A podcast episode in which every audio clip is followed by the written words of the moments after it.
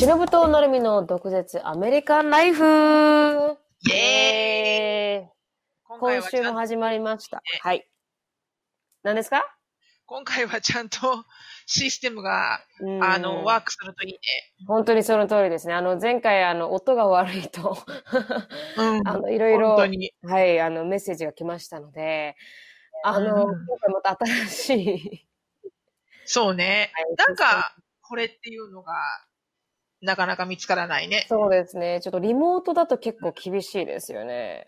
そうだね。やっぱりこう、うんクリアな、なんかプロフェッショナルな何かこう、技術、技術的な、こう、アプリケーションじゃなくてソフトウェアみたいなものを結構高く投資して買わないと、うん、それを買っても、それを買ってうんもやっぱりほら、インターネットを通じて話さないといけないから、そうですよね。あの、うん。で、私の家のインターネットが本当にあんま良くないんだよね。うーん、そう、なんでですかねう。うん、なんでだろうね。うん、なんか、上一番高いの払ってるんですもんね、しのさんね。うん、かなりゴールドメンバーよ。あ、本当ですか。なんだけど、あんまり良くないんだよね。うんそ、だ確かから、ちょっとこれを。今回、ね、テストして、なるみちゃんとテストした時には大丈夫だったから、うん、ね、そのクオリティで録音されていることを学ぶ、あの、望むばかり。本当に本当にその通りです。私もなんか、あの、私の家は意外に早くて、驚くほど日本は早い、日本が早いのか、私の家が早いのか、うん、沖縄が早いのか。うんはい、なんか 5G とかなんですよね。うんあれじゃない？の、うん沖縄インターネット使ってる人が少ないんじゃないの？いやいやそれはちょっとあの差別化ですよね。沖縄の人はなんか遅れてるみたいな、なんかそれは差別化、ただの偏見ですよね。やっぱりこう、人工的に、ね、同じトンネルの長さでも、東京はすごい車が量が通るけど、沖縄はね、そんなに車が通んなければ、みんなで、こう、広いトンネルをシェアできるじゃない？ああ、そう、だからまあ東京と比べたら確かに人口密度は少ない方かなとは思いますけど。そうだよね。だから、うんベースで使われてる量が少ないから、結構速いスピードがあれなのかな送られてくるんですかね。どうなんだろうね。わかんないね。うん、わかんないですね。でも、そんな感じ。でも早いです、ここは本当に。そうだよね。うんそう考えたら日本もそう、日本アメリカもそうっていうか、ひテキサスが余計にシェアしてる人、日本の多分100分の1ぐらいじゃないですか。本当だよね。うん、でしかもうん山も何もないからね、へ平地だから、うん。すごくたくさんこう、何、ネットワークつなが、つながってもいいんじゃんと思うけど、なんかあるんだろうね。なんか仕事が雑雑なんじゃない？やっぱり。確かに確かにアメリカ人の仕事が雑かもしれない？そう、やっつけ仕事なんだよ、きっと。確かに、確かに。うん。よく停電するしね。そうですよね。うん、そうそう。ここ思ったより停停電しないですもんね、ここねえ、日本ってあんまり停電がそんなに頻繁には起きないじゃない？うん、本当に。もうもうこっちちょっと雨降ったら速攻停電するからね。そうですよね。台風とかなったら、台風とかとかぐらいですからね、本当に停電するの。そうね。そしたらわかるよ。うんあ、台風だからかなとかね、ハリケーンだからかうなとか。ん。なんかちょっとした雨でさ、もう切れてんじゃねえよと思うしね。本当に、本当に。本当にそれはその通り。そうそうそう。まあまあ、そんなところで。うん、はい。はい。で一応、あの、じゃあ、つぶやきから入りますかね。そうですね。はい、入りましょう。ははい。い。じゃあ、何かあるつぶやき、つぶやきはですね、あの、先月、心がなまっているっていう話をしたと思うんですけど、先月じゃない、つ先週？うん、先週ね。う。うん。うん。で、なんかあの、結構あの、ここに来て、うん。あの長くなってるんですけど、もう2週間経つかな、うん ?2 週間経ちますかね？うん。うん。で、そしたら、まあ、はジェイコブもここに、はい。ジェイコブもここに住んで結構経つんですよね。うん。そうすることは。うんそしたらなんか家族もジェイコブ、まあ、家族も慣れてきたというか、このジェイコブに対して。うん。うん。で、それでなんかこう、でもジェイコブはジェイコブで意外に気が、気を使ってるって彼は言っていて、うん。うん。で、母は母で、彼に気を使うという神経があるのって聞くんですけど。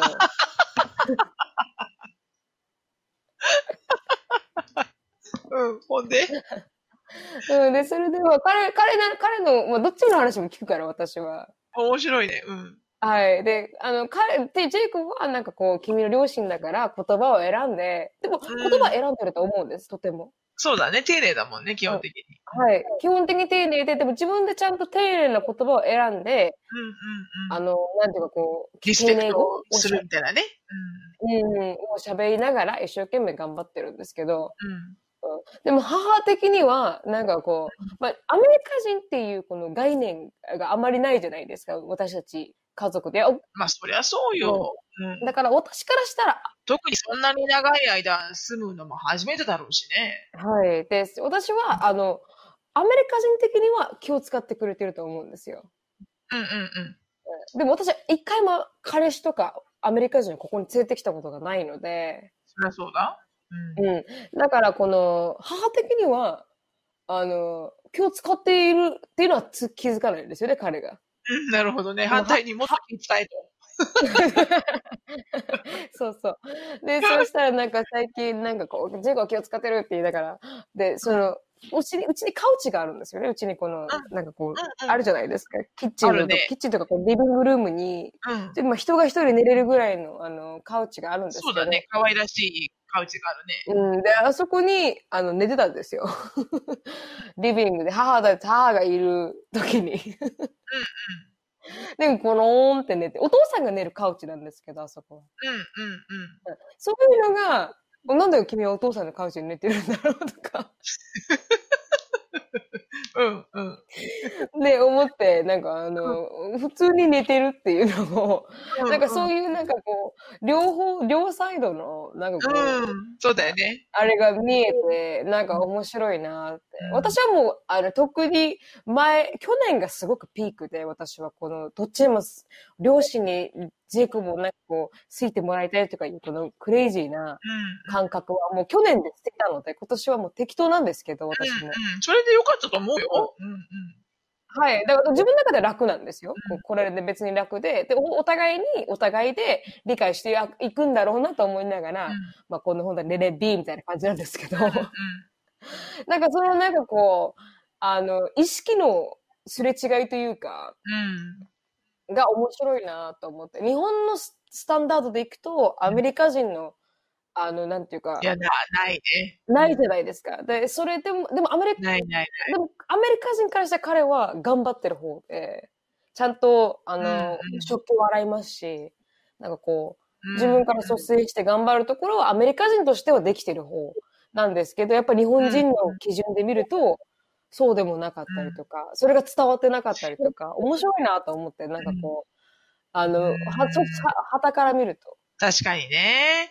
でもね、うん日本人のね、あの、日本人のレベルの気の使い方には多分、相当長く住まないとうん。なれないだろうし、うん。でも、長く住んでもならない人はならないし、そうですよね。あの、えうん、やっぱりそれは、なんだろうね、こう、頑張って意識してやるか、うん。できないかのどっちかに分かれてしまうんだよね。うん。だから、あの、頑張ってやれば、多分、ジェイコブはできると思うんだけど、多う分、ん。その時その時に、これはこうでこうするでしょこれはこれでこうするでしょっていう風に、シチュエーション、シチュエーションごとに言ってあげれば多分彼は、これからずっとできていけるようになると思うんだよね。でも反対にうん。言わないと、やっぱりわからないんだろうな。できない。うんそれは当たり前だよね。わからないと思うんだよね。そうです。うん。でも彼は言えばできるようになるから、で、あ、そっか、うんそういう風に考えなきゃいけないのかって思う人だから、だから、ちょこちょこ口うるさく、なるみちゃんが言ったらいいんじゃないうん。で言ってますよ。あの、うん言ってないって言ったらもう嘘になる。完全にあの、顔言ってる直せとか、態度直せとか。あの、のそうか、言ってるか言ってるか。あ言ってます、言ってます。そっか。で言って、言ってるんだけれども、このなんかこう、意識、意識の違いっていうか、だからそれがなんかこう、あの、初めてアメリカ人っていうのを受け入れる家族、家族側の気持ちと、うん。初めて外国に行くアメリカ人側の気持ちが、うん私から見ると、どっちも経験してる分、わかるからね。うん。見えるところがうんコントラストとして面白いなと思って。うんうんうん確かにね。うんだから、それがあれだろうね。今は面白いところで、あの、うん。お終わってるというか、面白いじゃない見れて、ああ、こう思うんだな、ああ思うんだな、みたいなね。うん。それがなんか本当にずーっと長く住んでいくっていう風になると、その、うんなん。かジェイコブなんかはほら、すごく日本が好きだし、日本に絶対住みたいって言ってるじゃない、うん。でもやっぱりさ、こう、ジェイコブは1ヶ月、去年1ヶ月学留学で来て、で、今年も1ヶ月ちょっとぐらい日本に来て、どっちも要はバケーションみたいなもんじゃん。うん。だから実際にやっぱりさ、住んでみるとさ、いろんなことが見えてきて、もしかしたら、日本は好きだけど住めないって思うかもしれないじゃん。もしかしたら。うん。わかんないけどね、それは。うん。うん。でもなんだか本う住んでみないとわからないところはあるよね。だからその日本人のそのさ、気の使い方っていうか、この気を使う文化っていうか、このおもてなし文化っていうか、こう、えーね、その日本ならではの、だから私がアメリカに住んでて、もう今日も本当そう思ったんだけど、つぶやきするけど、もう本当アメリカ嫌いって思う時がたくさんあるわけよ。うん。もうこの国本当捨てて、日本に早く帰りたいって思う時があるし、今、あの、アメリカにずーっと老後まで住みますかって言われたら住みませんって言えるから、私。うん。だからなんかさ、変わってくるじゃないね、やっぱりね。うん。だからなんか、あのー私はきあの個人的にジェイコブがこれからいろんなあの彼の人生を生きていく上で、日本にもし長く住むってなったら、うちのエリカもそうだけどね、1年間日本に住むって言ってるから、なんかどんな風に日本に対しての思いとか、日本人に対しての考え方っていうのが変わ変わっていくんだろうなって思うけどね。それはちょっと興味深いけどね。うん。だから、なんかこの、ちょっと長くなってて申し訳ないんですけど、あの、ジェイコブは2ヶ月東京で住んだじゃないですか。2ヶ月半か。うんうん。うん、東京に住んで、で、少し、あの、なんかこう、ネガティブな、あの、イメージを持って帰ってきたんですよね、東京に対して。そうだね。うん。そうだったね。で、それで沖縄に、まあ、1ヶ月近く住んでて、住んでてとか、こう、滞在してて、で、うん。でも言ってました、なんか、あ、ここだったら自分は、あの、1ヶ月、最近、本当に昨日の話ですけど、なんかこう、うん。住んでみて、君の両親とも住んでみて、いろいろ大変なことはあるけれども、なんかこの、やっぱり沖縄だったら住めるな、今後住んでいきたいなって、少しポジティブに考えられるようになったところは少し明確になったみたいですけどね。彼の中で。うん。でも前から沖縄に住むって言ってな言ってなくなかった？沖縄に住む前から。言ってたんですけど、でもやっぱりこう、本人の中でこう、あ本当にできるのかな、自分とか。あの、本当にアメリカがここがいいんじゃないかとかっていう、コンフリクトがあったみたいなるほどで。な。うん。うん、でも、一体、実際に3、3日しか去年は住んでなかったので、ここいなかったので、そうだね。それじゃわかんないよね。うん、で、ここに一回、一旦1ヶ月住んでみて、あの、うんあ、え、いいところだなって思ってくれたみたいで、だから考え方も変わったみたいですけどね。うん、うん、うん、うん。ねでも面白いよね。確かにね、お父さんとお母さんから考えたって、初めて、ね、まあ、要は、なるみちゃんの彼氏ではあるけれども、初めてじゃん。こんなに長い間、あの、あの、国、その国籍が違う人を自分の家に住まわせる。初めてじゃない？うん。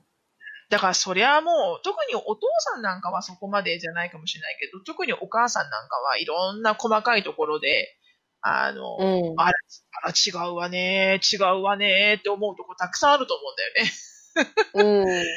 で、しのさんがこう、彼に対してイライラしてるところがわかるって言いながらも、言いながらも、でもなんかこう、気を使わないから、初めてこんなに人に、他人に気を使わないで過ごせた人は、彼が初めてだって言っていて。だからきっとね、あのーうん。日本人が気を使いすぎなんだと思う思うんだよね。うん。だからこう、なんていうのかな。でもジェイコブはこう、やっぱ素直で可愛らしさがあるから、こう、うん。なんつうの、あの、ああ、もうほら、こういうのはもういいじゃない、ジェイコブって思っても、こうんう、なんつうのかな。イライラはするけど、それが、なんつうのかな。うん家族間のイライラみたいな感じ？だからなんかこう、うん。友達にイライラしてなんか嫌気をさすようなんじゃなくて、あの、私がもうショーンに対しても早くして髪型なんかどうでもいいじゃんって思うぐらいの、もう、あの、レベルにジェイコブは私はもう達してるから、あの、普通にイライラも私は顔に出すんだけど、ジェイコブに対して。うん、で母もそうです、まさに。家族だから。うん、うん、わかります。だからそれがちょっと面白かったなと思って。確かに。だから、うん、いい、いい、なんかこう、練習と言ったらおかしいですけど、学びうんだなと、彼にとってもそうだし、両親にとってもそうだし、私がこの真ん中に挟まれる側としてもそうだなって思いましそうね。真ん中に挟まれるのはね、結構大変な時もあるけどね。慣れればね、うんあの普通にやっていけるけど、それをなんか楽しめるようになれるといいね。ずっとね。た。はい。そうです。長くなっちゃいましたが、それが一応あの、つぶやきでした。うん。はいはいはい。私のつぶやきはですね、あの、はい。ちょっと、あの、ちゃちゃちゃっと言うんだけど、二つあるんだけど、うんあ、の、今日ウォーターパークに行ってきて、あの、夏休みに入って一度も、アンディ、私は日本に行ったけど、あの、アンディと一緒に家族でどっか行ったことが今年の夏はなかったみたいな話になって、で、うん、じゃあ、じゃあウォーターパークに行こうって言って、ウォーターパークに行って、ヒューストンの。で、あの、うんそこでね、もう本当にね、あのーそのサービスの悪さといい、あのーうん。更衣、更衣室の汚さといい、うん。遊んでる人たちのマナーの悪さといい、もうなんかうんこう、自分の中でそういうところに目を向けるからイライラして楽しめないんだって思うから、何回も劣行して劣行して、あ、楽しもう、楽しもうって思うんだけど、降ってくるわ、うん。そういう人たちが。うん。うん。で、何って細かいところは全部は言わないけれども、あの、なんちゅうのまず最初に、あの、このメンバーシップを買ったから、うんメンバーシップの人だと、こう、ドリンクがずっと、こう、あの、パークにいる間中、無料でもらえるカップがもらえるはずはずだったのね。うん。で、そのメンバーシップサービスのところにまず行ったら、その特別なカップをもらえば、えー、いる間中ずっとこう無料でソフトドリンクがもらえるっていうのだったわけ。へえ。だから、あの、だってさ、ドリンクだってさ、一杯5、6ドルするわけじゃない？そうですよね。だからそれをさ、子供が4人もいて、みんなが飲んで飲んでたらさ、普通にさ、5000円とかいっちゃうわけよ。うんうん。だからって言ってわざわざそれを買ったの。で、うんで、行ったら、あの、あ、このレベルのメンバーシップだとこれはつかないよって言われて、いやいやいや、え見て見て、このレシート、ほら、書いてあるよ。フリードリンク、リフィルカップって、って言って。そしたら、その、うん要はその子が勘違いしてるわけじゃん。メンバーシップのさ。うん。でもその子がさ、うんすげえアタチュードなのよ。うんなん。か、私が持ってるレシートに、そのベネフィット、特典、このメンバーシップの特典はこれがありますって書いてあるものを、そのうん会社がよ、会社がプリントアウトしてるウェブサイトのプリントアウトを持ってってるのに、なんかあたかも、うんあ、I never heard of it, みたいな。なんかこう、なんか、えー I've been working all night and all summer long, but, ああの、I, I can tell you, your membership does not come with it, みたいな。で、え、ちょちょちょええ。じゃんでこうやって書いてあるのって言ったら、I don't know. You gotta, you gotta うん call them. You gotta call them. って言うので、call them って、them ってお前だろその働いてる確かに、確かに。確かにそういう。ことを普通に言うわけよ、アメリカ人って。うんなんかさ、日うん本人ならそんなこと恥ずかしくて言えないじゃん。言えないたと。えたとえアルバイトでも、その会社の一員として働いてるのに、うん いや、それはわかりませんから、誰かに聞いてください。言えないじゃん。言えないですよねで。も、普通に言うし、セクス、偉いアタチュードだし。うん。まあ、それはそれで私はブチギレ。で、まあ、うんそれは、ちゃんとした人と、あの、話をして、一切普通に終わってカップもらって終わったんだけど、ああ、そうなんだ。うん。その最初からまたその、あ、ね、その、出来事があって、あの、バッドムードに私も入り、うん。そんで、もうもう、あの、気を取り直して楽しむぞって思って、で、あの、流れるプールに行こうって言って、あの、チューブをね、借りたわけ。で、うん。チューブが6ドルデポジットを払わなきゃチューブを借りれなくって、で、はあ。えーでも返すとその6ドル返ってくるわけうん。よ。ちゃん。と。うん。でもだから、5人分だから30ドルのね、デポジットを受けて 5, 5個もらってくんじゃんチューブを。うん。うん。で、チューブみんなで持って流れるプールに行こうって言って流れるプール入って、で、ショーンがちょっとこうブクブクやってこう、チューブから外れた瞬間に黒人の男の子二人がうわーって取って、とあの取ってちゃったの、チューブを。はで、うちらが、うちらが、ああ、はいはいはいって言って、それうちらのだよって言ったら、その男の子たち、もう、あの、食おうとするけど、その男の子たちが、serve you right って言ったのね。は意味わかんないでしょ？うん。意味わかんないです。なんか、ななんつうの、なんか、Hey, ざま見ろみたいな感じよね。うん。で、serve you right へーみたいな感じで言われて、取ってちゃったの。うん。で、えー、と思って、で、うんで一周回って、同じそのサービスカウンターの人に、すいません、あの、チューブ取られちゃってって言ったら、いや、うんそれは、あなたたちがちゃんと管理してくれないと困りますって言われて、いや、だから、取ってったんだってば、男の子が走ってきて、うん。で、何もできなかったんですって言ったら、うん。あの、じゃあ今回だけはしょうがないからとか、なんかすごい上から目線なの。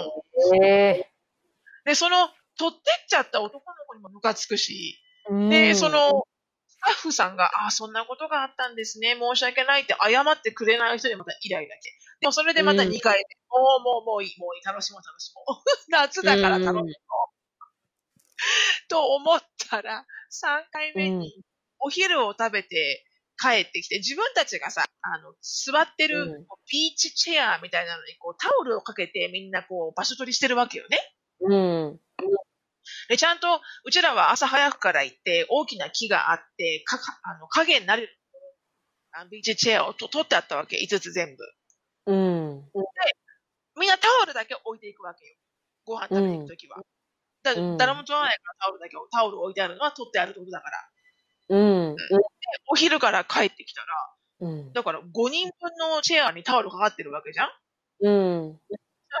お昼から帰ってきたら、うちらの5人分のタオルの真ん中2つのタオルがどかされてて、真ん中2つにすごい量のなんか物が置いてあるえの。バックパックとかタオルとか。で、うんえ？どういうこと？うん。と思って。で、うん、あの、帰ってきたその人たちが、あの、その、あの、ファミリーの人たちが帰ってきたから、でうちらが、いや、この椅子取ってあったんだけど、って言ったら、あの、いや、うんうちら来た時にはタオルなかったから、でタオルが多分風で落ちたかなんだと思う。うん。でも、あの、タオルが、こう、落ちてあった、いや、違う、タオルがなかったかないかはそれは覚えてないけど、その、その彼らが来た来た時には、タオルが置いてなかったからって言われたのね。だから、うんああ、じゃあまあ、仕方がないか、と思って。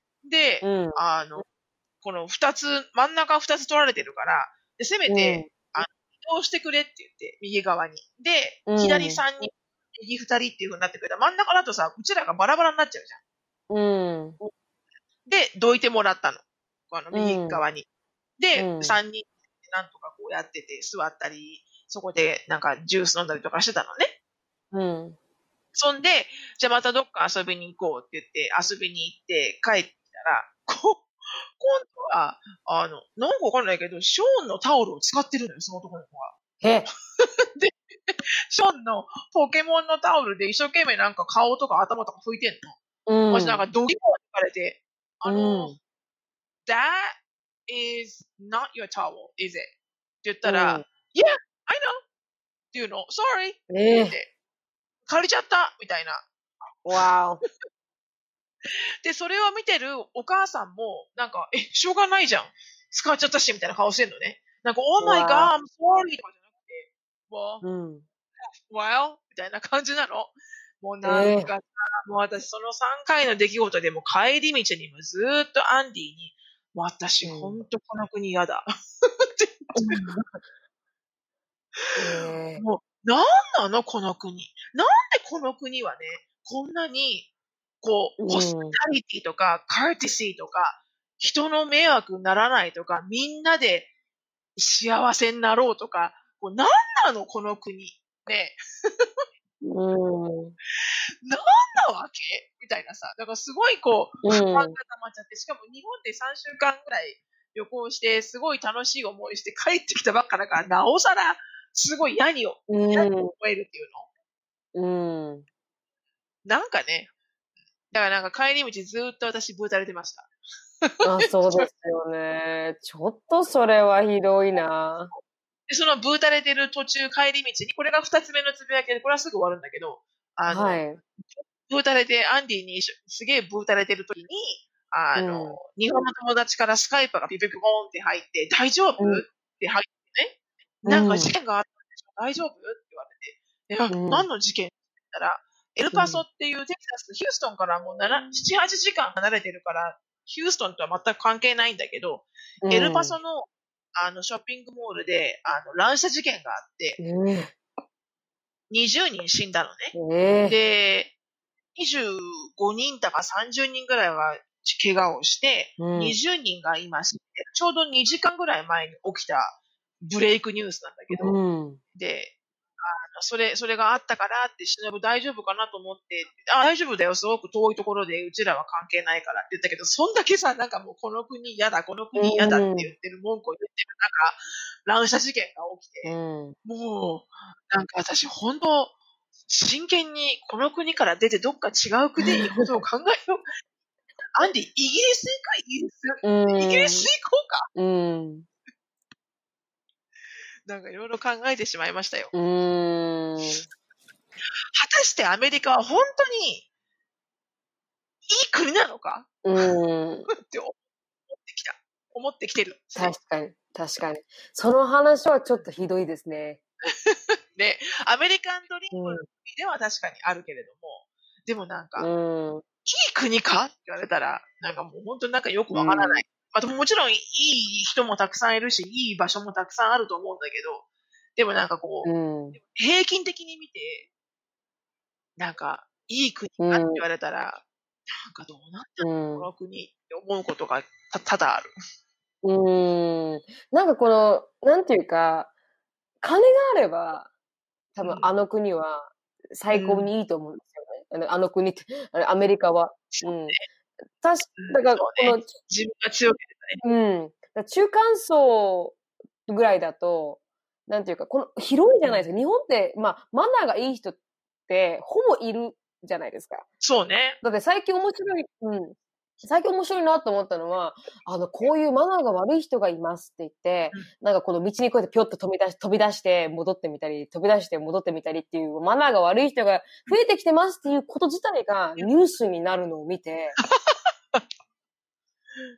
うん。わかります？うんそれがニュースになるんだ、今の時代みたいな。なんかそ、そ、それが日本ではニュースになる、なるじゃないですか。アメリカって銃撃戦とかがニュースになって、そうマナーこんな悪い人がいましたなんて、うんニュースにならないじゃないですか。ならないね。ひどすぎて。他が。うん。うん。あそういうのっていうのは本当に日本の平均がいいというか、うんうんうんうんうんうん。確かにね。あの、普通の、あの、スタンダードが高いというか、うんうんうん確かにねね。思いますよね。ねうん。え。なんだかね。本当にね。そんな一日でした。ああ、ご苦労様です。いえいえ、本当に。だからもう乱射事件はうん本当にね、止まらないから、うん。あの、真剣に、あの、防弾、なんか超、超薄の防弾シャツとかさ、そういうのをなんか、うん。着たら、着なきゃいけなくなるんじゃないかと思うしね。うん。本当にわ。かんないじゃん、どこでどこで起きるか。うん。ねあちょっとね、ちょっとあの、度肝抜かれましたね、吉野さんは。度肝を抜かれたね。うん。本当いつも思うんだけどさ、銃はなくならないと思うんだよね、アメリカから絶対うん。に。で、銃がある以上、こういう犯罪は消えないと思うし。うん。でも、銃ね、何回も言うけど、銃だけじゃん。うん。すごい努力しないで、めちゃめちゃ努力をしないで人をすぐ殺せるのって銃ぐらいじゃん。本当に。誰かを刺して殺そうと思ったら何回も刺さ刺さなきゃいけないし、焼くのもそうだし、うん。溺れさせさせるのもそうだし、うん突き落とすのもそうだし、うん。結構な努力がいるじゃない、うんそれを、それをして人を、人を殺めようとする。うん。銃はね、一発パンって撃つだけで人死んじゃうからね。うん。怖いよね。うん。銃だけはね。うん。ね、そんなことがつぶやきでございました。そうでしたか。あ、お疲れ様でした、はいじゃあ。はい。ありがとうございます。今、あだから、あの、日本から買って帰ってきたどん兵衛を食べて、はい。ああ、はいはいはいはい。日本の雰囲気うん。はい。それで、あの、美味しいものを食べたので、ちょっとハッピーになりました。あ、そうですか。よかった。そうか。あどん兵衛って言うから、はいあの、うちの犬かなと思ったら、あの、あ食べる方の。違うのね。食べる方のどん兵衛でございます。うん、わかりました。はいね。。じゃあ、あの、本題に入っていきたいと思います。はい。はい。じゃあ、今回のテーマは、はい日本に帰って気づいたことと言いますか。はい。そうだね。うん。はい。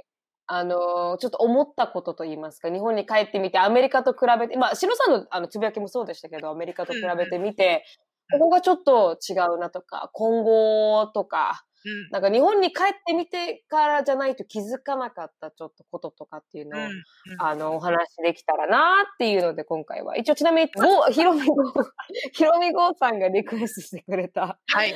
あの、テーマなんですよね。そうなんです。うんそうなんです。はい。はい。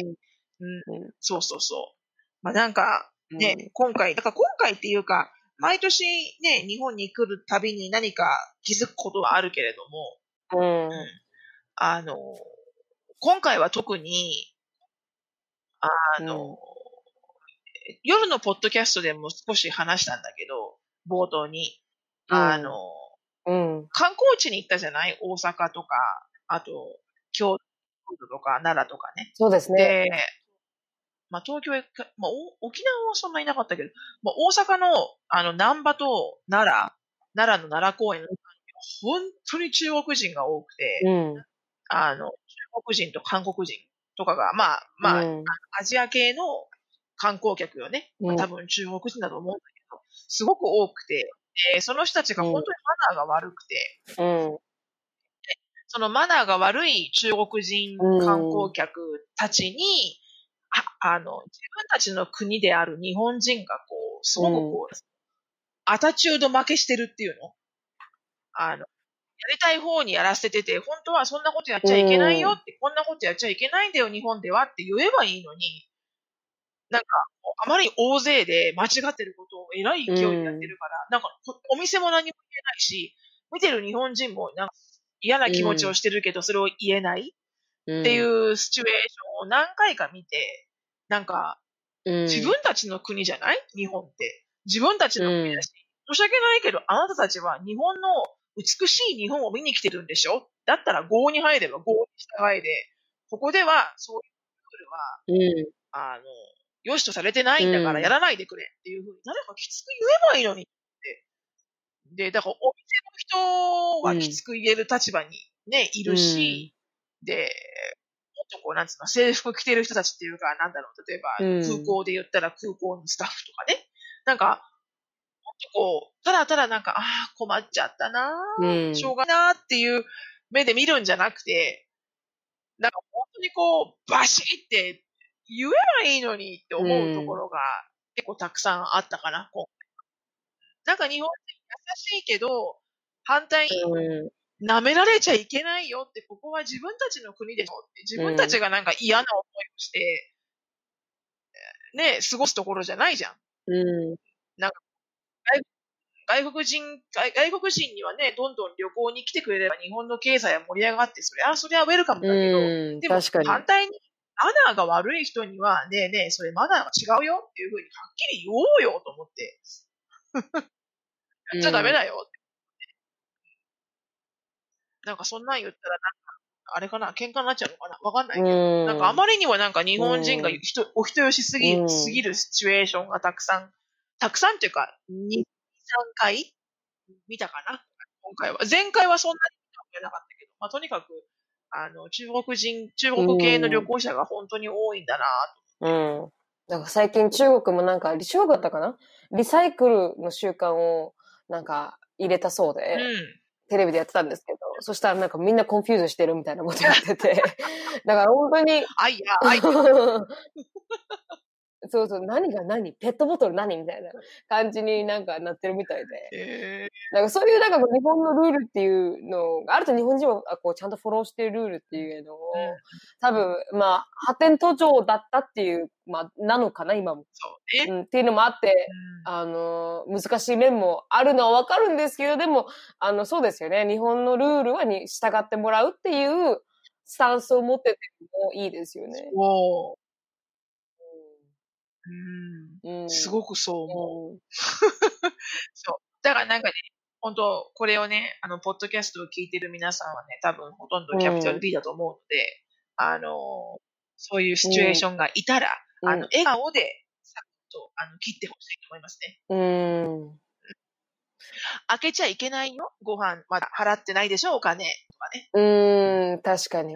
確かに。払ってから開けようね。とかね。うん、昔の昭和みたいな感じですかね。うん。そうそうそうそう。うんもう言ったらいいと。うん近所のおばちゃんが、近所のおばちゃんが怒るみたいなね。そうそうそう。で、うん笑顔で、ナイスに言えば、そんなになんか嫌な思いもしないだろうし、なんか何も言えないっていうのが、なんかすごい、なんか嫌だなと思って、日本に住んでる日本人が、他の国から来る人たちのマナーの、ママナーの悪さになんか嫌な思いするって、なんかおかしいじゃん。自分たちの国なのに。うん。と、うん。確かにね。うん。なんかあった？んなるみちゃんは？気づいたこととかね。気づいたこと、まあ、おうんあんまりこう、あの、周りで気づいたことっていうのはないんですけど、まあ、日本人の本当に、あの、丁寧さとか、うん。うん、あ、でも一つ言えるんであれば、アメリカとうん日本の違いを言えるんであれば、私、あの、日本で初めてネイルをしたんですよ。おお どうだった？うん、動画のために。はいはい。はい。あの、すごくリクエストが多くて、うんうん。そうだね。あの、ぜひ日本でも、あやってくれって。のうん、あまりにもひどかったのを皆さん理解してくれて、そうだね、サランラップね。サランラップ、サランラップ。で、やっぱり日本でもやってみようと思って、今、あの、やったんですよ。うんううん。ん。だもう全然違いましたね。あの日本とアメリカのクオリティの違い。そう。うん。本当に、へえ。もう本当にサイバイサイドで、あの、隣同士にして、日本はこうします、アメリカはこうしますって動画を作ろうと思ってるんですけど、うん。もう、あの、私の、まあ、このネイリストさんが、うん。あの、わたここのちょっとアメリカと違うところは、アメリカって、まず電話して、すいません、あの、撮影していいですかって言ったら、いいよって、本当お前、マネージャーかっていうやつが言うじゃないですか。うんうんうん。で、だからすぐ OK もらえるんですよね、撮影許可って、アメリカってほとんど。うん。でも日本、私、みサブスクライバーの方に連絡しして、なんかだ、どこかネイルで、沖縄でネイルですごく有名なところありませんかって言って、連絡来たところ、5件ぐらい連絡したんですよ。うん。うん。それ全、ほぼ、ほぼ断られまして。うん。うん。だからマネージャーに連絡していますって言って、5時間とかした後に連絡が来て、やはり周りの方の迷惑になるのでって言われ、うん。爪しか見せないんですけど、正直。別に周りを取ることもないんですけど、うん。でもなんかやっぱり周りの方の迷惑になるのでって言って断られて、うん。うん。だから日本人って本当にこう、あの、周りのお客様の迷惑になることは絶対にしてはいけないとうん。いうか、うん。うん。時たま、あの、アメリカって、店員さんが周りの人の迷惑になることあるじゃないです てか、時たまっていうか、ほぼほぼね。か。そう。お前が迷惑じゃないかみたいな、お働いてる。前だよ、迷惑なのは。っていう。そうそうそうそう。うん。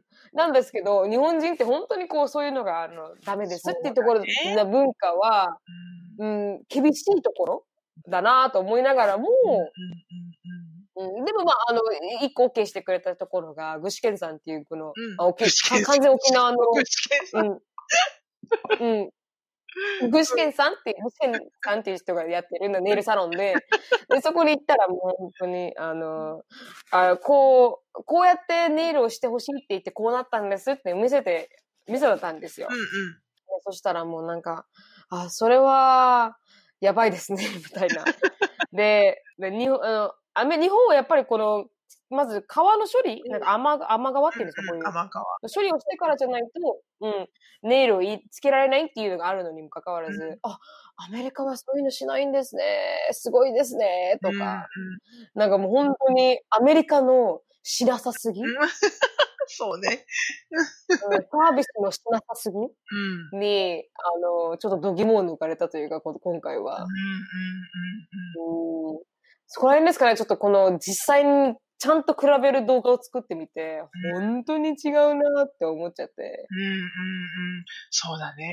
日本のサービスのクオリティと。うん確かにね。だからうちね、それを言ったら一個思い出したけど、去年の冬に帰ってきた時に少しだけ、うんエリカとアシュリーは日本の美容院に行って初めて日本の美容院を経験してるんだよね。ヘアサロン。へーうん。で、エリカは髪の毛をシェイ、あの、グラ、グラジュエーションを入れて、アシュリーは髪の毛を切ったんだけど、シャンプーとかしてくれるじゃん。うん。で、シャンプーがすごい気持ちよかったとか言って、あの、喜んでて、うんで、頭のマッサージとかもしてくれるし、うんすごい丁寧で。うん。でさ、アメリカってさ、シャンプーすっげえ水漏れるじゃん、ボロボロ。漏れます、漏れます。でちゃんとこれカバーしてよみたいなね。うん私、一回オーストラリアでパーマをかけたことがあるんだけど、スパイラルパーマを。はい。うん。そその時には、あの、私がカゴを、もあの、その、ロッドが入ってるカゴを、うん。私が膝に持っててって言われて、持って、人に一本一本、はい、次、はい、次って言って、私だけ言ってなかったの。これ普通？それ本当ありますよね。なんで？私客だよね？みたいな。うん。でも、私、沖縄で歯医者行ったんですけど、去年。そしたらなんか、顔にタオルかけられるじゃないですか、歯医者って。うんうん。そ顔にタオルかけられて歯治療したら、私の胸の上にタオルを置いて、私の胸の上に機械を置いて、胸の上に機械を取って、歯治療し始めたんですよ、そこの歯医者さん。私の胸は大なのかなと思いながら。ないですか？みたいな。まあまあ、うんそりゃね、そんなふくよかな胸ではございませんけれども、そうそうそうそう。でもそれって。不思議じゃねみたいなね。うんうん。本当に笑っちゃいました、それは、本当に。でもそれ沖縄だけなのかな？日本結構それがあるわかんないです。どうなんだろうね。でも確かに私、だわかんないったら私、まだロッドの方がまだいいわ。そんな、は、歯医者の道具、胸に分かれるの嫌だな、私多分。なんかちょっとびっくりしちゃって、ちょっと。あの、はい。唖然となりましたね。そうだね。うん そうね。まあそんな、なんかね、あのうん細かいところで言うと、そういうところもありの。でもなんかほら、なるみちゃんははい考えたことがあったんでしょ？はい、そうなんですよ。私、ここに来て、感じるとこうん。ここに来て、なんかこう、あ久しぶりに長いというか、ろあの、長い間ここにい滞在してて、で、里帰り。はい、里帰り滞在してて。でもやっぱりなんかこう、あの、私、おじいちゃんの世代がもう結構年で、85とか86とかの、もう本当にミッド 80s の人たちなんですけど、うん。うん。もう、そしたら、いろんなところがもう悪くなっていくんですよね。足も痛い。そりゃそう。あの、で、最うん、最近この私の母側のおばあちゃんとかお母さんが、あの、あの、こけてしまいました。私たちが来た時ぐらいに。おう。うん、で、あの、こけたので、それで手で支えた分、んあの、肩、鎖骨の方を折ってしまったのかあららららららららら。うんな。うん。で、それで、膝を、うちらが行った時ぐらいのとで、それで帰った後ぐらいですね。あら。うん。うん。で、それで、あの、膝ついちゃったんで、膝の傘の部分を、あの、割れてて、あららら。うん、うん。で、それでいて、傘の部分割れててって、もうそしたら入院？もう病院、そうだね病院入院して、うん。で手術しないと長引きますよって言われて手術しないといけなかったんですけど、うんうんうんで、その間、おじいちゃんは今度はまた、こけたりしてう、ん足が悪いので、あまり立てない状態で車椅子なんですけど、うん。ね。うんうん。うんそのおじいちゃんがまた今度はなんか、あ食べさせないといけないじゃないですか、朝昼って。いうんうん。あ、僕お、おばあちゃんがいないからね。ないからいないから、あの、介護しないといけない。介護まではいかないですけど、まあ、ご飯を作ってあげないといけないっていう状況、まあ、準備で。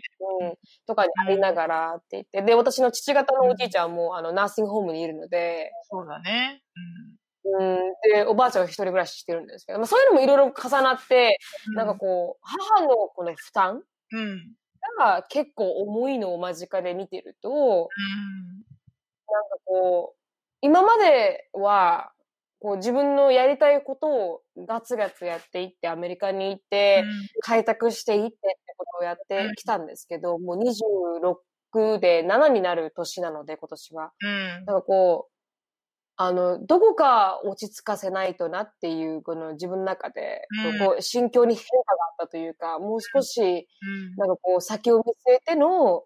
あの、行動うんであったりとか、固めていくであったりとか、うん。あの、助けていける状況にいたいなっていうのを思い始めて、うんうんうん母の、母の、で、いつ、いどんどん年を取っていくわけで、ね両親も、そしてまた私の祖父母も。うんだから、もう、うん、あの、遊んでられるというか、自由に生きてられる時期も、うんもう、あまりこう少なくなってきたな、私の人生っていう。あ遊んで生きるっておかしいですけど、なんかこうん遊んではいないよね。自分、う、うん、そうだね。何も考えずに自分のやりたいことをこう必死でやっていくっていう人生をあゆ、まあ、こんなことにも歩ましてもらいましたけど、でも今後、うんそれも少し、あの、周りを見ながら生きていかないといけないなっていう、あの、なんかこう気づきではないですけど、生きていきたいなっていう、なんか気づきにはなりましたね。うんうんうん。そうね。うんまあそういう年齢だからね。そうなんでもすよね。でも27で、周りは、あの、結婚もして、もうけど早いですから、結婚もして、子供も2人、1人、なんとかっていう中で、なんかこう、う。あの、時代は過ぎていってるんだな、自分が思うよりも早くって思って、周りが。うんうんうんうんアメリカにいて自分を開拓しようとすると、なんかこう、時間があまり過ぎてるのってわからないじゃないですか。うん。うん、そうだね。うん。特にアメリカは、あの、周り、学校に来る人も私より年上。そうだね。MBA を特に私よりも年上だし、うんあの、社会に入ったとしても、いろんな年齢の人と、うんあの、働きながらっていうので、あんまり自分の年っていうことか感覚に対して、うんなんか鈍感になっていくというか、そうだね。うん。あるね。日本に来るとやっぱり、やっぱり日本に来ると、この、お両親だったり、祖父母だったり、周りの、あの、同級生だったりとかいうのを見ると、確実に自分は年を取っているんだなとは思いましたね、ここに来て。うん、確かにね。だからね、い世間一般に言うと26、27ってなったら、まあ今はね、晩婚になってるし、少子化だから子供もいるとかいないとか結婚してるしてないってそこまで昔ほどね、うんあの今ならないというか、なんつうの、うん ?27 でまだ学校行ってますって言っても、あ、そうなのねって普通に思える、うん。あの、世の中。うん。だから、それはありがたいけど、でもやっぱと、そとはいえども、こう家族に対しての、家族の中で、家族、家族っていう組織の中での自分の立ち位置うん。っていうのを、やっぱりこう考えていくような年齢にはなるよね、やっぱりね。そうですね。確かだから、に。うんあの、自分に与えられた役役役割っていうとおかしいけど、あの、うん責任、責任であったりとか、うんその、使命であったりとかっていうのを、別に親から、ね、上から目線で、あんたはこうだから、こうしなさいと、こうしないといけないのよ、長女でしょ、長男でしょ、だからそういうのは別よ。うん、言われてないですね、逆にどっちかという言われて、言われてるわけじゃないし。うんただやっぱりこう、目の当たりにしてみると、と。うん。あの、なるみちゃんが今、こう、あ、もう少し、こう、もうほら、ね、自分のことだけを、自分がどういうふうに人生を歩みたいのかっていうことだけを考えるのではなくて、うんあのごめんね、犬がうるさいけど、大丈夫です。あの、こう、あ、自分の母親とか、自分のおじいちゃん、おばあちゃんとかのことを、うん。が見れるように、見、見えるようになったのは、やっぱそういう年齢に自分がやっぱ達してるってことだと思うんだよね。そうですね。うんうん。だから、えいいこと、いいことなんじゃないかな？って思うけどね、うん私はね。だから、まあ、あの、新しい発見といいますか、うん。うんえちょっと考えるところ、確かにね。出てきたなって思いましたうんね。しのさんはどうですか？どういうふうにこれからのね、人生設計をしていくのかっていう意味で、あの、うんその、じゃあお母さんとお父さんの助けにもなりながら、でも、自分、自分、うんそその、なんていうの、お父さんとお母さんを助けることができる状況に置いた上で、上で、自分は何をした、何をしたいのかなっていうふうに、なるみちゃんは考えることができるじゃない、まだ。うん。ね、準備ができるし、それに対して。うん。だから、さっきも言ったけど、あの、なんつうのかな、こう、えー違ったこう観点から自分の将来の夢の叶え方を見ることができて、それはいいチャンスだったよね。今回はね。そうですね。本当にその通りだと思いますだ。から反対に言うと、私はそれの、ま、ま、真逆でずっと生きてる人生なので、あの、うん。なんといえども、こう、私の人生ってこう、えすべてが起きてしまって、で、後から自己対、うん自己対応やってたらこうなった、みたいな感じだから。うんなので、こう、うん。うちの母親からすると、うん。あの、まあ、うちの母母親がね、14歳から、あの、ずっと自分の母親を助けるために、えー進学をしないで、もう就職をして、中学校卒業して就職をしたから、うちの母親は。うん。もう頭の中に、あの、私のおばあちゃんをうん楽にさせてあげることしか考えてなかったんだって、全然。うん。だからもう、まあ、しょうがないよね。昔の、ね、あの、人だからそういう風な考え方とか、そういう教育をされていくんだと思うんだけども、うん。早く就職をして、うん早くお金を稼ぐようになって、うんおばあちゃんを楽にさせてあげたいってことしか考えてなかったと。うん。でも、だから私が留学したいとか、うん。何したいって彼女にとっては意味わかんなかったんだって。うん。なんでって、常にやっぱ思ったらしい。なんで母子家庭なのに、うん。あの、あなたは、じ、あの、自分の母親を助け、早く助けてあげようって思わないの？だからうちの母親にとっては、私が大学に行くっていうのも度肝を抜かれたみたいで。あの、え？大学行くの？みたいな。え、うんあなた働いてくれるんじゃなかったの？高校卒業したらみたいなね。うん。でも、それは、なんか、あ、あ自分と同じじゃいけないなと。自分がやっぱり進学しないで教育を受けないから、こういうレイバージョブしかできないような身分になってしまったから、うんあの、まあ、娘には、やっぱり、う、ね、もうちょっとちゃんとキャリアを築けるように、教育はしなきゃいけないんだなと思って、大学には、そっかそっか、大学は行った方がいいなって思ったの。でも、うん。大学行ってる間に、私留学するからって言った時には、本当にお前は金持ちの子だと思っとんのかと。うん。どこまで、どこまで自分勝手なわがままを言うんだ、このクソ娘は。って本当に思ったらしいの。うん。でもやっぱり引かないからね、したいと思ったことをややるまでは。うん。で、やっちゃって、ね、帰ってきて、で、あの、エリカができちゃった結婚をして、で、アメリカに行く羽目になって、で、う母親的にはやっぱ母子家庭で私しか娘がいないわけだから、あの、うん私がアメリカに行くっていうことは、もう許されることではないというか、まあ、許す許さないというか、やっぱ母親を一人置いていかなきゃいけなくなるじゃない？うん。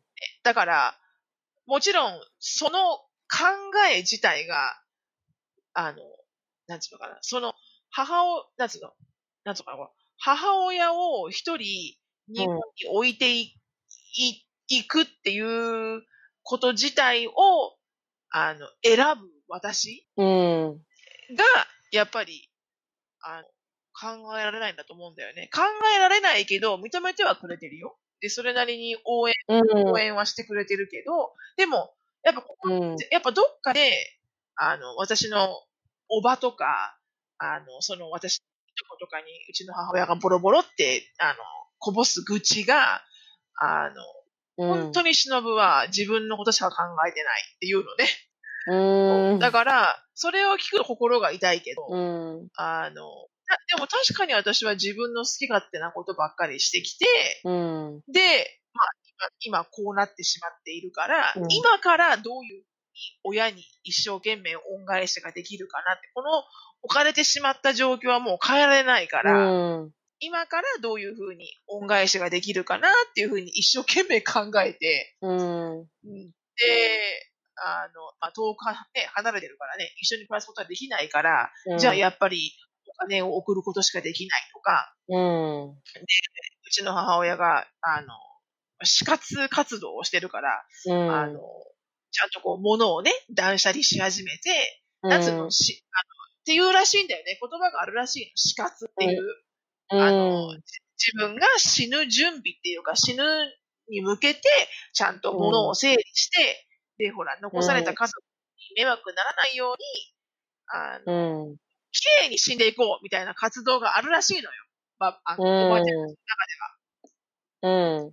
あそういうのをしてるから、そういう活動にどういうふうに私がじゃあ助けてあげることができるかとか、うん。だから、まあ、方法はね、いろいろあるし、別に母親が私に対して恨みの気持ちがあるとか、憎しみの気持ちがあるとか、そういうのは一切なくて、もうそれは、そ起きたことだし、それはあなたの人生だから、っていうふうに、あの、うん理解はしてるし、サポートはしてくれてるんだけど、でも、うん。こう、どっかで私は一番こう、罪悪感として感じるのは、あの、うん。本当に、あの、多分、27歳、30歳ぐらいまでは、30、うんそうね、チョンができるのが33だから33ぐらいかな、35ぐらいかな、までは、本当に私自分のことしか多分、あんまり考えてなかった人生を暮らしてるから、うん。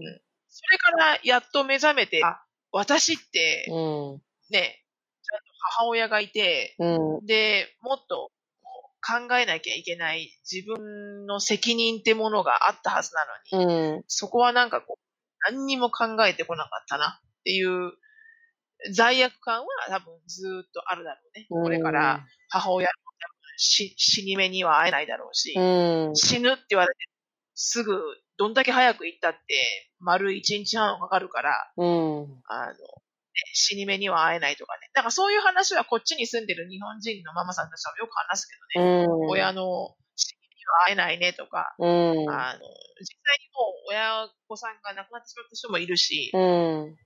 そうすると、やっぱりね、一週間だけ帰って、あの、親御さんたちのこう、なんつうの、あの、家の片付けとかをやって、処分して、こっちに帰ってくるとかね。うん。だからやっぱ、日本にいてもね、疎遠な家族とかはいるだろうし、うん。だからこう離れているからこそ、こう、たす、一生懸命助けようとする気持ちが強まるっていうのはあると思う。うん。離れているからこそね。うん。反対にそばにいちゃったら、なあなあになって、こううんある意味こうな、何もしないのかもしれないけど、うん。だからこう、なるみちゃんがね、今26、27になって、あの、これからもう自分が、自分がやりたいって思ってること以外にも、うん。あの、自分が置かれている家族の中での、あの、使命みたいなものを、うん。あの、感じるようになったって。だからそれを感じて、そういうふうに選択して、じ、人生をこれから築いていけるじゃない？なるみちゃんは。うん。だから、あの、それは賢いなってすごく思う。私は本当に全部反対反対反対で、事後、事後、発生して、その事後対応して、今、こう選択肢がない状態になってるから。うん。うん。まあでも、それでもね、あの、あの、making a best out of it なんだけど、うん。でもなんか、うん。理解はしてうん。でもそういうのがあるっていう、その気持ちというか、なんかそういう、あの、思いっていうのは、多分私たち、うん特に私のサブスクライバー、今、ポッドキャスト聞いてる方は結構、あの、年が、あの、上の方も多いですけど、やっぱり、この私の動画を見てくれてる方とかっていうのは。あの、そこら辺のなんか重みっていうのが、ままだわからない20代前半だったりとか、10代の方だったりとかが多いんですよね。だからなんかこう、白人の子供を産みたいとか、何々か白人と付き合って結婚してアメリカに行きたいとかっていうのが結構、あの、よく書かれるんですけど、そうだね。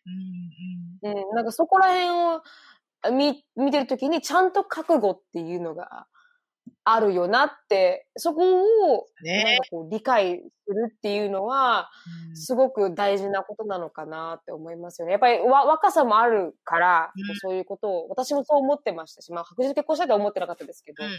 でもそういうのを思ってアメリカに行って自分に向き合って挑戦していきたいっていうのの反面、うんうん。なんかこう、サイドエフェクトじゃないですけど、うん。なんかコンセクエンスみたいなのが生じるっていうのは拭えないもので、うんそこら辺のなんかこう、協調がない、うんあまり少ない、そういうこの、そう本当に正直な気持ちを言っている人たちっていうのは、あんまり少ないんじゃないかなって思いますよね。なんかこそうだね。私ね、うん本当思うんだけど、うんあの、アメリカに住みたいとか、例えば海外の人と結婚して、海外に移住したいって思って、それは突き進んでやっていいと思うんだよね。ただ、うん。ただね、本当に、あの、自分のお父さんお母さんが老後、例えば本当に80代？はそれ、それこそ85歳とか超えた時って、やっぱいつ死んでしまうかわからないじゃない？うん。その時に、ちゃんとこう、経済的に支援できるようなところまで、自分の経済を、うん、あの強く気づいてればそれでいいと思うんだよね。うん、うん、確かに。なんかあったらすぐ帰ってくるからねって、大丈夫だよとかね。うん。だちゃんと離れて暮らすけど、だからそういうビジョンを持ってくれれば、もちろんお父さんとお母さんもね、その人たちが一番幸せになってくれればいいわけだから、それがスウェーデンだろうが、アメリカだろうが。うん、幸せはどこでもいいよ。私も思うと思うの、自分の子供に対して。うん。うん、ただ、やっぱり私が、自分が今親の立場で思うのが、じゃあ、すごくこう、足が動けなくなって、病院住まいだとかね、で、うん、何かこう、やっぱ身体的に不自由になって、病院通いになるっていう時には、やっぱり自分ののサポートって欲しいなって思うよね。やっぱり。うん。運転してくれるとか、お見舞いに来てくれるとかっていうのは、やっぱ、こう、あったら、こう、心強いだろうなって思うから、あの、そういうことが、こう、ちゃんとできるように、自分の経済的なバックグラウンドを強く持ってれば、そうです、ね、大丈夫じゃない？って思うけど。うん。うん。だからそこら辺もなんかこう見据えた上でキャリアっていうのも考えた上での、ね。うん、あの、うん、こう留留学もそうですし、だからこう、そこら辺になんかこう、きらびやかさがないところもある。あるある。うん、なんなら自分から茨のね、道に進むようなもんだよ。うん、うん、本当に本当に。だから、そういうのはあるなって、あの、思いますね。でそこら辺、ね、はい。感じたね。うん。本当にこの年になってくると思うことって感じでしたね、今回は。そうだね。確かにね。うん。うん、っていうのが、まあ、こう。18、19じゃないからね、もうね。そうなんですよね。うん。本当に。年を取ったなと思いますね、自分も。ね、まだまだ若いから大丈夫だけどね。はい、ありがとうございます。じゃあ、ここら辺で、あの、終わりたいと思います。あの、はい。そうね。今日は質問コーナーの時間がなくなっちゃったかな。そうですね。ちゃちゃちゃっとあの質問、短い質問なので答えますかね。そうね。はい。じゃあ、あの、短い質問で。ありました、一つ。はい。うん。一年くらいのポッドキャストで、しのさんとなるみさんが、一、一度好きになって頑張って追いかけた相手に好きだと言われた瞬間、冷めてしまうということを言っていましたと。うん、私はこのシチュエーションが毎回起きるため、20歳になった今でも誰とも付き合ったことがありません。あ、そっか。うん、自分は誰も愛せないんじゃないか、誰ともお付き合いができないんじゃないかと思って不安です。ほう。うん。あの、これはただの私のが本当のフォーリンラブをしたことがないというだけなのですか？それとも何かのセクシュアリティかっこ笑い。お二人が今付き合いされている人がいるように、私にもその感情が出てこない人に、出て、感情が出てこない人に出会えると思いますか？っていう、あの、はい、サーシャさんからの質問です。なるほど。こう、生理的に受け付けな受け付けなくなっちゃうことばかりなのね。向こうに、はい、その気になってる人が自分のことを好きになってくれた瞬間から冷めちゃうってやつね。はい、そうです。で、本当に自分には見つかるのかっていう。これはただ愛、愛を探してない自分なのか、それともセクシュアリティなのかっていう質問で。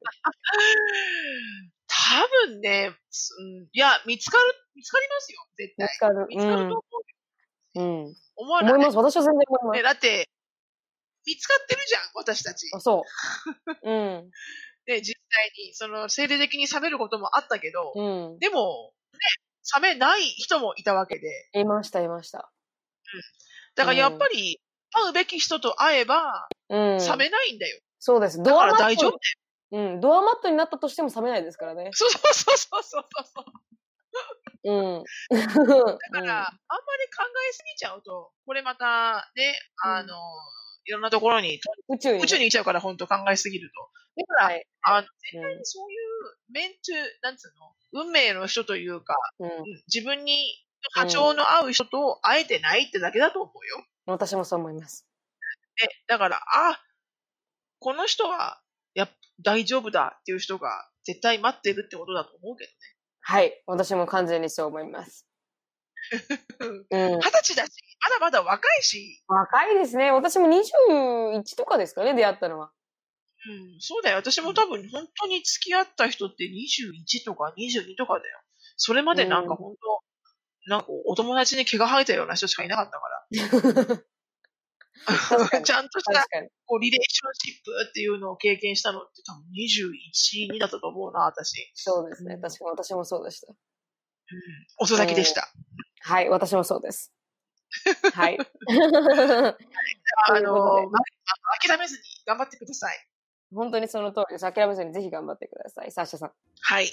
はい。はい。今日はここまでです。はい。あのー、シノさんライフについてついて知りたい方は、シノフィリップスで検索、あの、インスタインスタグラムで検索してみてください。はいで質問、感想等がありましたら、なるみしきや .gmail.com、なるみしきや .gmail.com にどしどし、あー書いていただければなと思います。はい。あの、Facebook の方盛り上がってますんで、ぜひ Facebook の方もフォローしていただければなと思いますが、はい今日はここまでです。Thank you so much for listening. I hope you're having a wonderful day. Please follow us on the podcast. We will see you in our next podcast. Bye. Bye.